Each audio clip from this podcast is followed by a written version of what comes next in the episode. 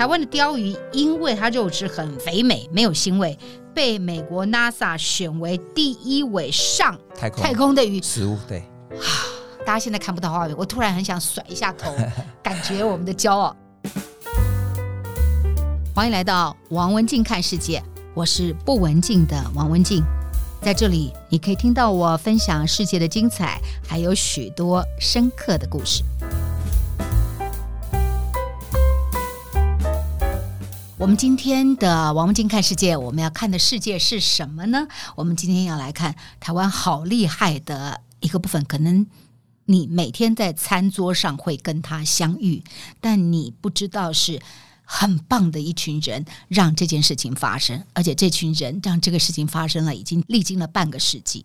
那这就是在谈台湾的养殖。台湾被誉为养殖王国，不只是我们，世界上好多人此时此刻其实享用的是台湾的技术，养殖的技术。那我们来谈几个呃，台湾在养殖业的世界之最。一九七零年代啊，台湾开始养殖石斑鱼，那产量就居全球的冠军。只是当然，后来我们在大概差不多二零零三年时候，这些养殖户就陆陆续续把技术移转到中国大陆，所以我们就从世界第一退居了。但是因为我们的产值还是是相当高的，这是讲到石斑鱼的养殖技术。然后我们大家知道吗？全球只有八种的野生的石斑可以人工养殖，台湾就拥有七种人工的繁殖技术。主要是在什么地方？就在屏东的林边啊、佳东啊，还有访寮。我们在二零二二年的春天的时候，品味私塾有策划用铁路认识台湾的时候，我们走南回铁路的时候，在经过屏东的几个重要重镇的时候，我们特别有一天的午餐。就是枋寮的兴隆社区，他们所提供的龙板石斑，用龙板石斑做成的渔夫汤饭，我告诉家，我告诉家。好，那这个刚刚讲到屏东访寮的兴隆社区，它孕育出全世界第一条的龙板石斑人工鱼苗。接下来介绍的是虾，大家知道台湾被封为草虾王国，我们一年可以产出高达。十万公吨的虾，我们在一九八七年的时候，炒虾的产量占世界全球养殖的两成。第三个我要介绍的是鳗鱼，台湾的鳗鱼在一九六七年，其实大概是跟养殖石斑类似年代，我们的活鳗跟加工鳗呢，主要是输出到日本，那也带动了鳗鱼养殖业的蓬勃发展。你知道日本市场是非常非常难进去的，能够进入日本市场，甚至超过日本本土的生产量。台湾成为日本国内鳗鱼市场的最大供应者，这也是我们的另外一个骄傲。第四个哈，就是跟我们稍后我们要访谈的来宾有关。二零零三年前，台湾是世界最大无锅鱼，也就是鲷鱼的出口国。现在在中国跟东南亚的竞争之下，出口的产值。落后了，现在不再是世界第一，但是我们的产值还是是非常精彩的。后来产业升级，产值的提高，那个产值提高，大家可能买股票多半都会去注意在什么台积电啊这些公司，但是养殖技术是台湾的一个软实力哦。这个软实力大概是从日本时代就开始的，就台湾的陆上的养殖起步算是很早的，早年是受到日本养殖技术的这个奠基，所以我们不管是种鱼的繁殖啊、鱼苗的育成率啊，这些技术都是领先世界，所以我们才拥有了水产养殖王国的这个称号。今天我们就来介绍一个餐桌上。常常会见到的这一条鱼，那这条鱼的背后有一个王子，这个王子呢叫做王义峰。王义峰是我的老朋友，我们今天非常欢迎钓鱼王子王义峰到现场。义峰好，文静好，各位听众朋友大家好，我是义峰。嗯，介绍义峰之前呢，先讲一下他的江湖地位好了哈。有一次呢，我到基隆的海洋科学博物馆，嗯，海科馆是国家级的。博物馆哦，进去参观，逛到一半的时候，突然看到我的朋友怎么一张新闻的照片在里面。这个展区就在介绍王玉峰他们家族。你们家算是？我是第三代，你是第三代开始养鱼的哈。博物馆、海科馆都会放他们丰功伟业这件事情来去说明台湾养殖技术的骄傲。所以那个王子不是浪得虚名的哈。我第一次认识一峰是偶然的机会去他们家的养殖场参观，然后非常惊人，非常惊人，就看到说那个养殖的技术的科技化，用了非常先进的技术在做鱼的照料哈。他还有一个很重要的记录，到现在还没有被打破。他是台湾最年轻的神农奖的得主，二十八岁就得了神农奖。好，能够得到神农奖的人，是在农业技术上面是有相当成就突破的，才能够。得，他是一个武林至尊很高的一个位置。以前我也没有很搞清楚，反正进到那边的时候就看到不是这个奖就那个奖，但没有搞清楚每个奖的那一个分量跟地位。二十八岁就得神农奖，你是什么？八岁就开始养鱼了吗？哎哎，真的被你猜中了啊！八岁的时候，国小一年级的时候，被我爸爸跟我阿公叫到鱼池里面。然后开始养鳗鱼、养虾子、养文蛤、养台湾鲷，所以你刚才介绍的那一些，其实都是我寥落指掌的水生生物。哇，真的！是是是，我是在海边长大的，是。但我想，我们大部分在海边长大的人都没有你那么有生命感。而且我们现在讲鲷鱼嘛，传统我们是讲吴锅鱼哈。吴锅鱼跟鲷鱼有什么不一样？呃，它说鲷鱼其实是经过呃吴国鱼的品种的一个改良，它其实是一个外来种，东南亚那边引进过来的。那台湾的刚才文静介绍的这个台湾的繁殖技术非常的厉害，从此之后呢，就把这条吴郭鱼把它改良成这种特大规格的这个台湾雕，所以它才有办法外销到全世界，一直到现在为止，还是台湾所有的农渔产品里面销售赚最多外汇的，其实就是台湾雕这一条鱼。哦，所以台湾雕比吴国鱼的体型大，型大，对，大多少？它至少可以大到十倍。大到十倍啊！对对对对，十倍。那那如果用身长来讲，大概一般大概要多？呃，差不多快要到七十公分左右。哇！那传统的那一种其实只有小小一只而已。那这一条鱼其实还有一个非常大的一个特性，就是说，我说这一条鱼其实代表台湾人的这种不屈不挠的精神，它的生命力非常的强。那早期呢，台湾人其实对它的印象没有那么好。为什么？因为它其实生命力很强，所以它在更恶劣的环境里面呢，它其实是可以存活下来的。啊、呃，听懂，听懂，听懂。对，所以呢，台湾其实呃早期就知道，在一般的水沟就可以看得到这样的物种。是是是。那经过品种改良之后呢，我们就把它努力的做成生鱼片等级的鱼片，外销到日本，外销到美国，外销到韩国。现在是到了台湾雕的等级才能够有做生鱼片。是是，就在两千年的时候呢，啊、它其实就是台湾。外销产值最蓬勃的一个时期，那当时的那个养殖面积呢，其实也是台湾现在养殖面积最大的一个种之一。它比鳗鱼、比丝目鱼、比虾子、比石斑鱼，它的养殖面积都还要来得大。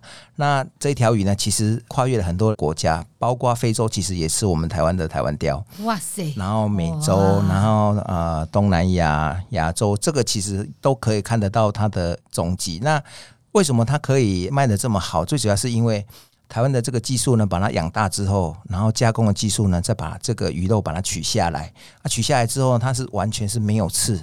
而且呢，它的肉质很细腻，不管你是煎煮炒炸，这一条鱼呢都很适合。而且这几年呢，因为火锅市场当道，尤其是台湾人特别喜欢吃火锅，那在火锅店一般都会看到这一条鱼的踪迹。而且我们在养的过程里面，已经不是传统的那个模式，都完全不一样了。我们的利用科技、利用 AI、利用生态的养殖的模式，让这一条鱼呢可以持续的、永续的一个发展。所以我们也拿到了呃全世界最困难的两个 BAP 跟 ASC 的生态养殖认证，为了就是要让这一条鱼呢持续的再走下去，让更多的渔民，然后包括饲料业者、鱼苗业者、加工业者、消费者啊市场都可以品尝到这一条这么美味的台湾鯛。啊，我们的坚持其实就是一直做到现在，还在努力。嗯，刚才他谈到这一段的故事，我们看到了一个如果把吴郭鱼视为一个人的话，他从当年的臭水沟是到后来翻身，不管是体型的转变、市场的不同，是后来我看到有一个新闻，好有意思，太空人都吃台湾雕，没有错。所以 BBC 选了世界十大营养食材，哈，台湾雕是名列其中之一。然后再来，台湾的鲷鱼因为它肉质很肥美，没有腥味。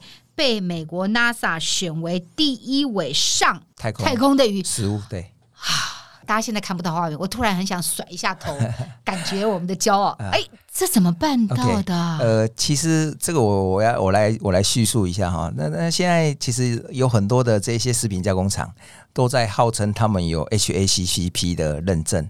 其实这个 HACCP 其实就是美国 FDA 专属要给太空人吃。定出来的一个叫做危害分析管制点。嗯哼，那全台湾第一个有这样的认证的，其实就是在台湾钓，因为当时台湾钓的鱼片外销到美国其实已经很多了。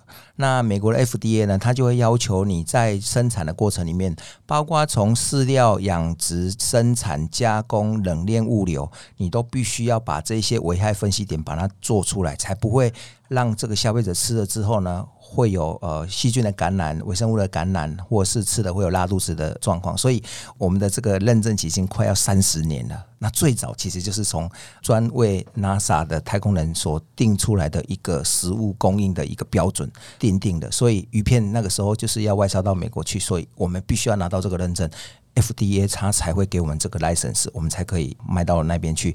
也幸运的就被 NASA 总署选到了这样的一个食材，所以就可以上到太空。但我也看到三代养殖到你的手上的时候，你跟传统的渔夫很不一样，呃，有国际的思维的高度，是有策略布局的想法。嗯、这个东西它是一步一步的布局嘛，是从生产、消费，从消费端去策略的战略性的，你想进哪里？是因此再去改善你的生产方式，取得认证。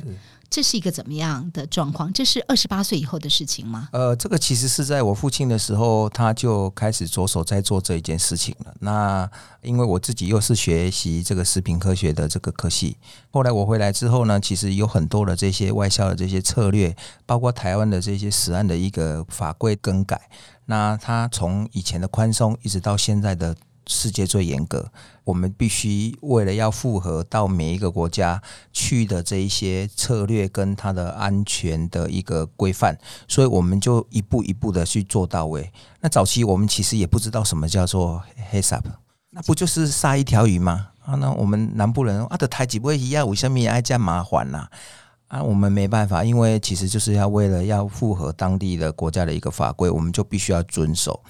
那也庆幸，因为这一条鱼其实是可以外销那么多个国家，所以我们从这一个产业里面呢，学到很多国际的这些，包括它的呃生产啊、安全啊这些规范。那从此之后，我们就自己在那里云林口那里练功夫。那慢慢的把这个功夫练成了之后呢，就从鱼苗跟养殖端，然后再加工端呢，就完全符合这样的规范。那你一定要让让你的鱼片呢，其实是安全的。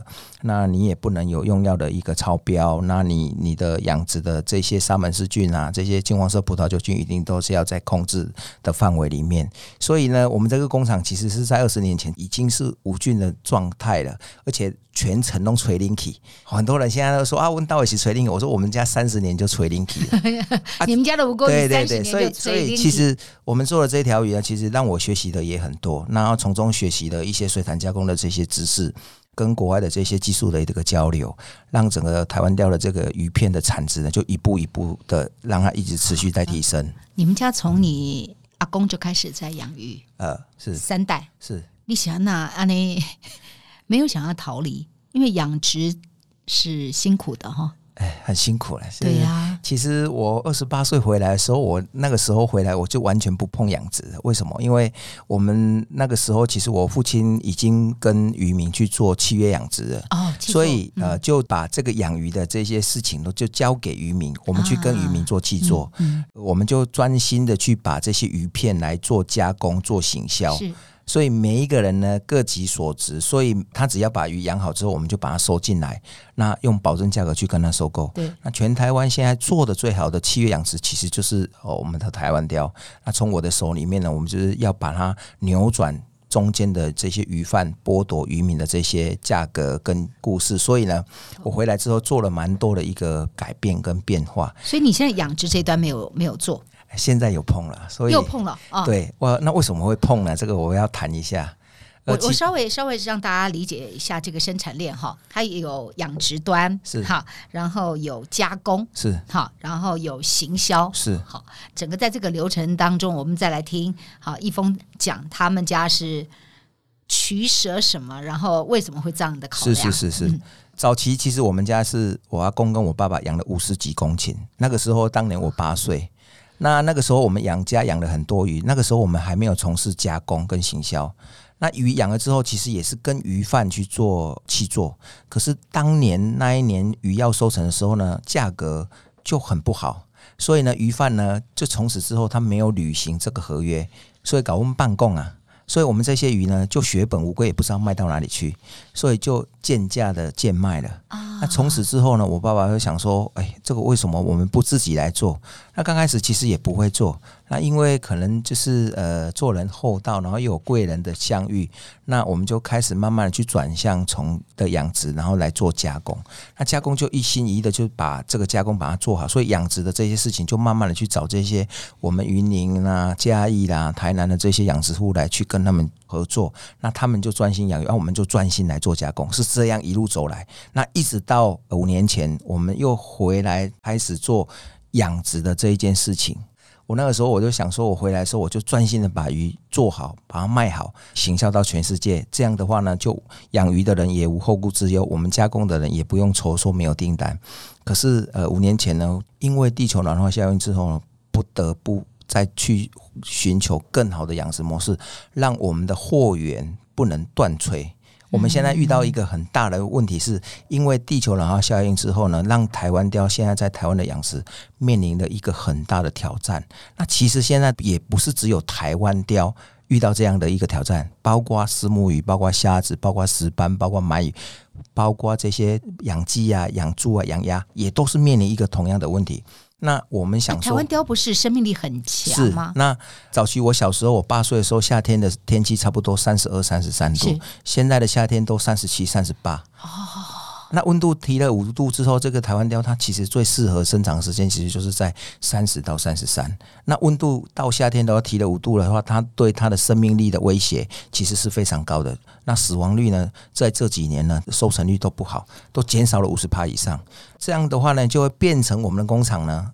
有订单没原料，嗯，他待遇快掉加别掉，所以会非常的严重。那渔民跟我们去做呢，大家都束手无策，不知道怎么办，所以我们必须要赶快出面来解决这个问题。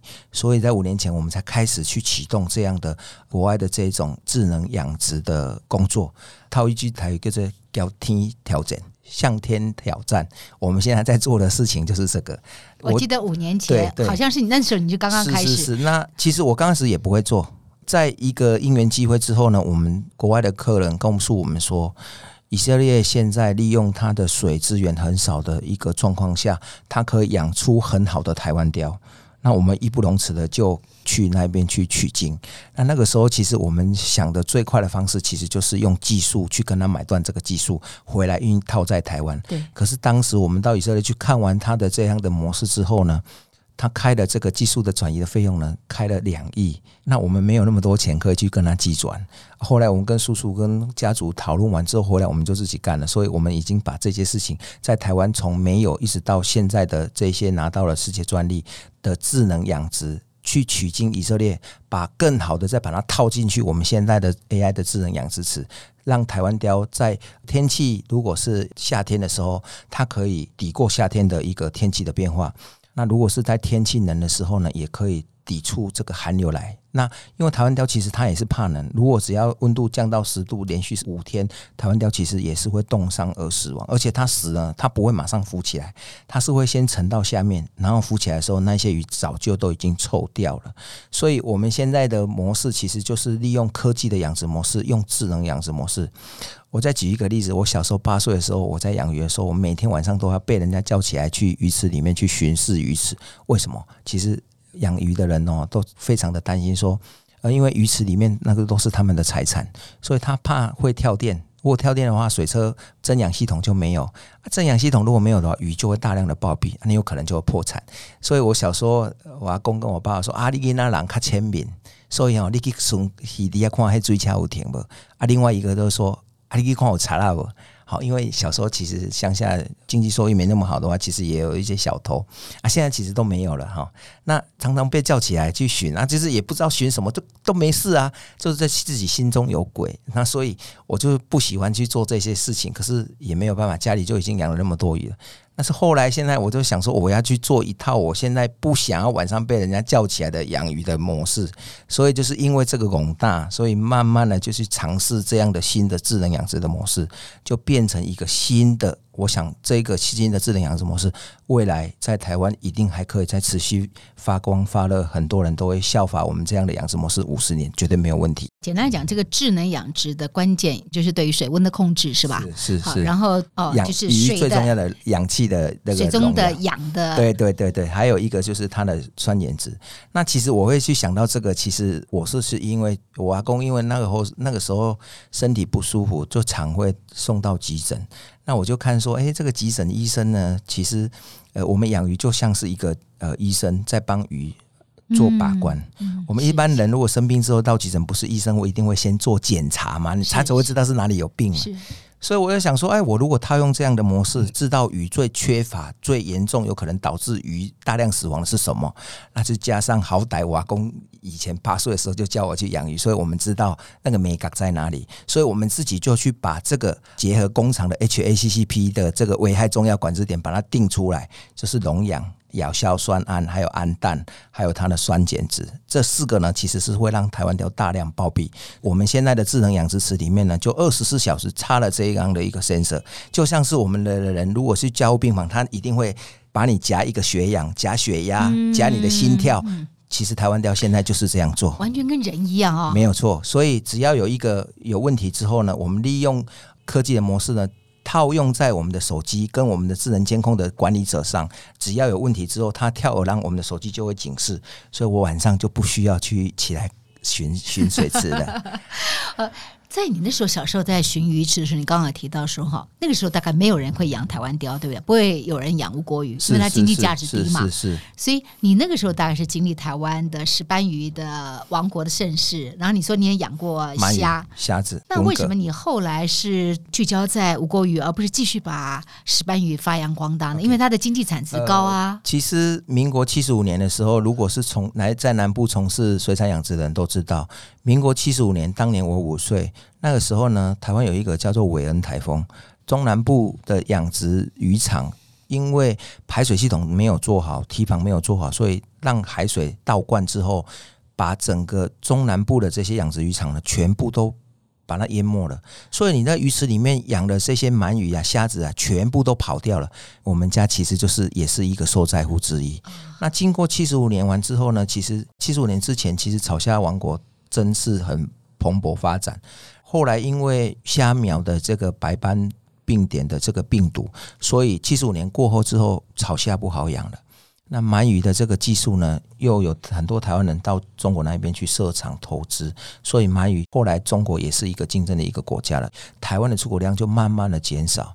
那当时呢，因为台湾雕其实也才刚刚开始在蓬勃发展，所以呃，我们就意识到这条鱼呢，其实它的生命力很强，经过品种改良可能会比较好养。可是我们刚开始在养的时候，也是受到一个很惨痛的一个教训，就是韦恩。韦恩台风整个重新洗盘了台湾的养殖是没有错，没有错，包括你们家。对，我们家当年七十五岁，我那个时候已经很懂事，因为我那个时候我们其实面临破产，我们光所有的鱼池里面的鳗鱼跟虾子，当年民国七十五年的时候，那全部如果卖掉了，可以卖到三千万多台币。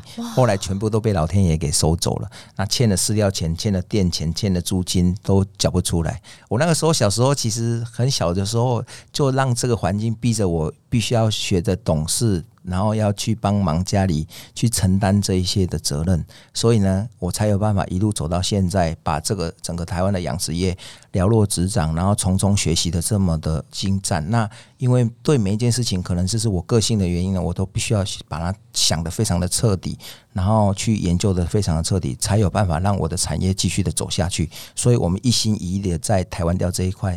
然后再持续的这个发展，你们跟日本有，就是后来有跟日本人有合作之后，他跟我们说，他可以来跟我们买台湾钓的这个鱼片，我们才转型做成加工厂。然后刚开始不懂，而且也是日本人来教我们之后，我们才慢慢的去学会台湾钓要怎么把它取都当成沙西米的等级，然后鱼片要经过杀菌之后呢，吃了之后才不会拉肚子。除了台湾鯛能够。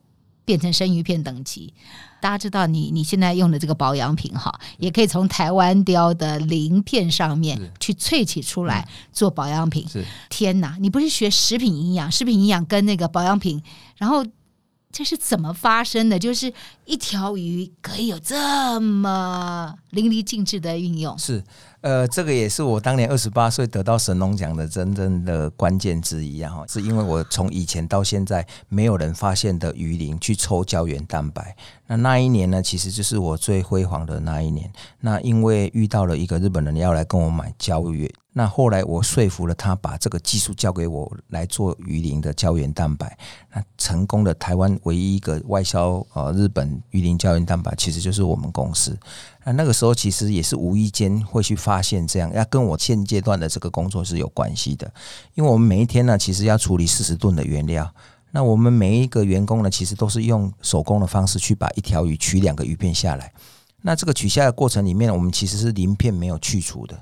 所以我的员工如果夏天的时候穿短袖，他在杀鱼的时候，鳞片都会不自觉觉得去掉几些的手臂上面。他，早期只听阿嬷说那个鱼鳞啊，有可能。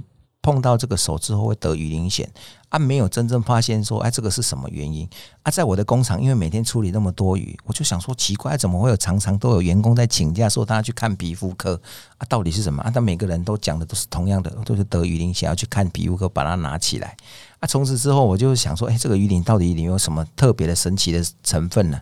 啊，就是因为那这样的一个缘故呢，我们才研究出鱼鳞的胶原蛋白，然后呢，把它发光发了，从以前。的废弃的东西，然后把它做成成品之后呢，外销到日本去，那它真正的产值就比鱼片还要来得高啊！从此之后呢，让我学到了这个技术之后，我就呃一心一意的想要把台湾雕取下来的这些以前做废弃料饲料的这些东西，包括头啊、眼睛啊、鱼鳞啊、鱼皮啦、啊、鱼内脏啊，全部都拿来做这个。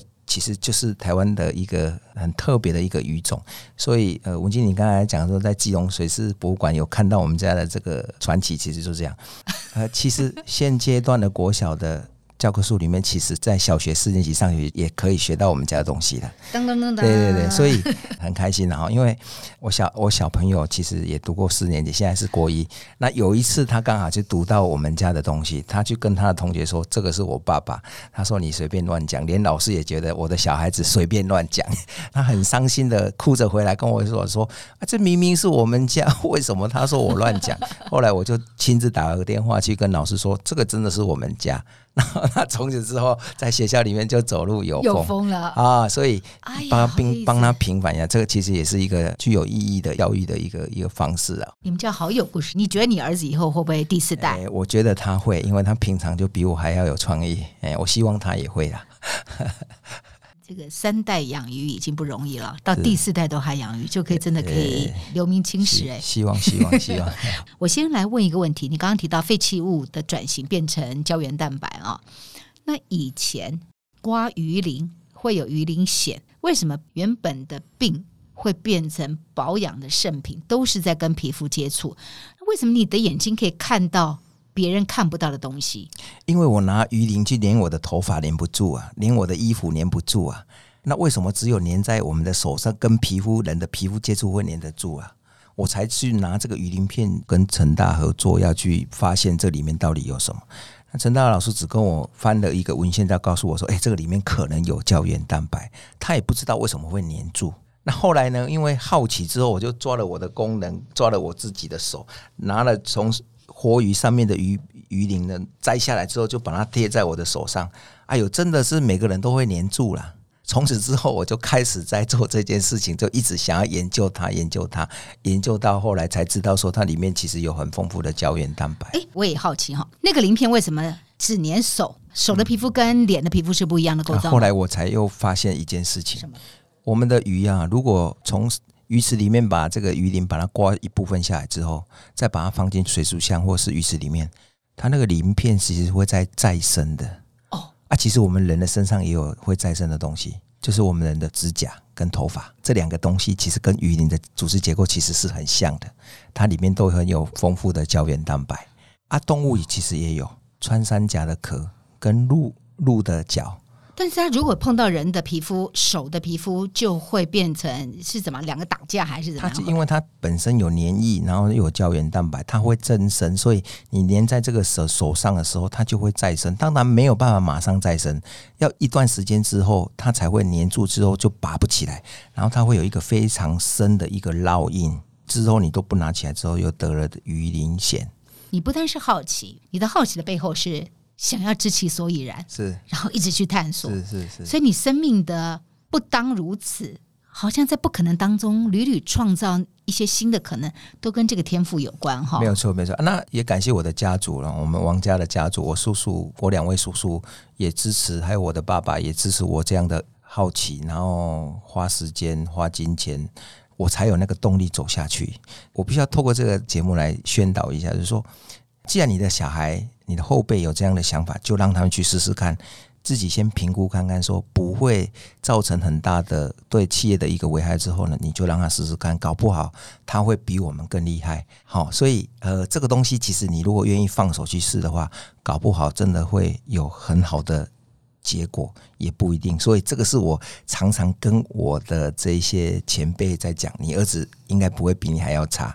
那你不要用你现在的想法去阻止你儿子的发展，好，所以也感谢我们王家家族，让我有这个一些机会去突发奇想的把鱼鳞拿来做胶原蛋白，把台湾雕的全身上下，然后一直开发到从我们以前的养殖业，一直到连现在的观光产业也，我们也在从事。最主要其实就是要让这一条鱼产业继续让它走下去。钓鱼这名字谁取的？我爸爸以前其实不是叫做台湾鯛，叫什么？福寿鱼。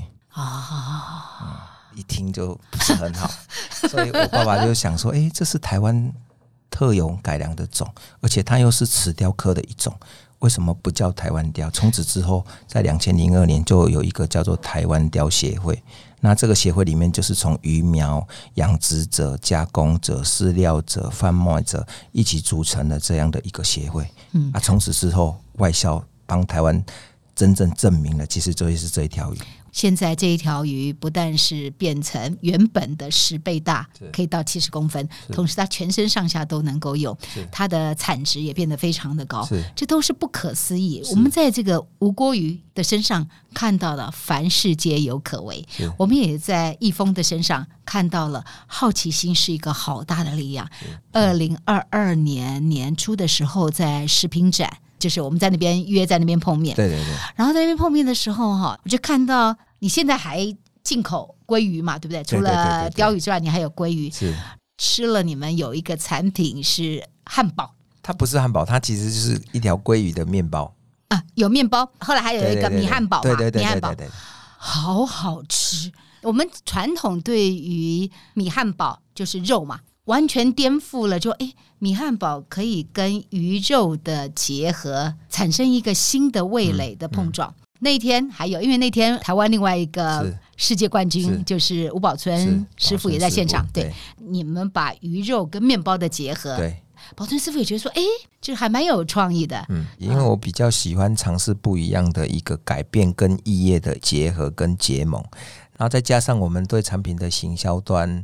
的坚持，这几年其实鱼产品它的销售都非常的好，主要原因是因为平常的人吃鱼太少了，都是吃肉比较多啊。那我们还有一个非常好的一个代言者，其实就是全世界的医生，因为他鱼身上的鱼油含量其实是对我们人体是是好的，所以应该没有人听说啊鱼肉吃太多对身体会有负担，没有，只怕你不吃鱼。啊，有的人其实他不吃鱼，为什么？第一个他怕刺，然后第二个他怕腥味。在台湾钓友身上，其实完全我们都帮他解决这些事情。第一个没有刺。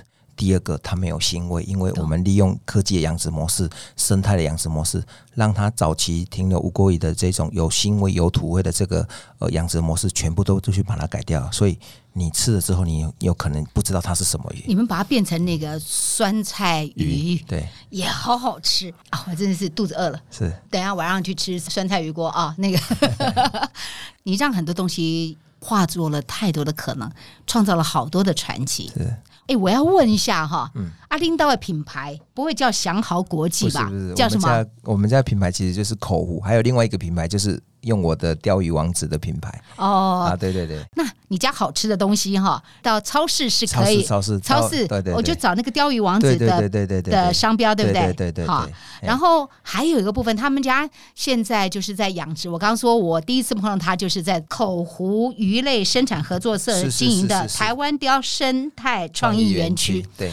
好，然后那里还可以吃到你们各式各样鯛鱼的可能性，对不对？那也透过这个机会，希望这些台湾的这些消费者可以到我们这里来走一走、看一看。因为我非常有自信，是这个园区是我用了我所有的心思，把台湾鯛从鱼苗、饲料、养殖到我刚才介绍的智能养殖场啊，你都可以看得到、吃得到、体验得到。那也可以了解到真正台湾雕，我把一条鱼物尽其用，从头一直到尾到内脏，全部都可以把它产生出来的这个产品。那也让小朋友、大人都知道说啊，这台台湾雕其实就是要代表台湾人的这种不屈不挠、怕北西的精神，在我们台湾调研区完全都可以看得到。呃，现场还可以烹饪，是不是啊？对对对啊，你不会煮，我们还有师傅煮给你吃。好，今天非常谢谢一峰到现场，大家肚子饿了吗？一个很精彩的故事，一个创业的故事，一个危机的故事，一个凡事皆有可能的故事。我们谢谢在春天的时候带给我们精彩的故事，谢谢一峰，谢谢谢谢。这就是今天的节目内容，希望您喜欢。如果想听到更多有意思的节目，别忘了订阅和分享《王文静看世界》Podcast。如果你是用 Apple Podcast 收听，也请你给我五颗星的评价或者留言给我。我是不文静的王文静，我们下次再见。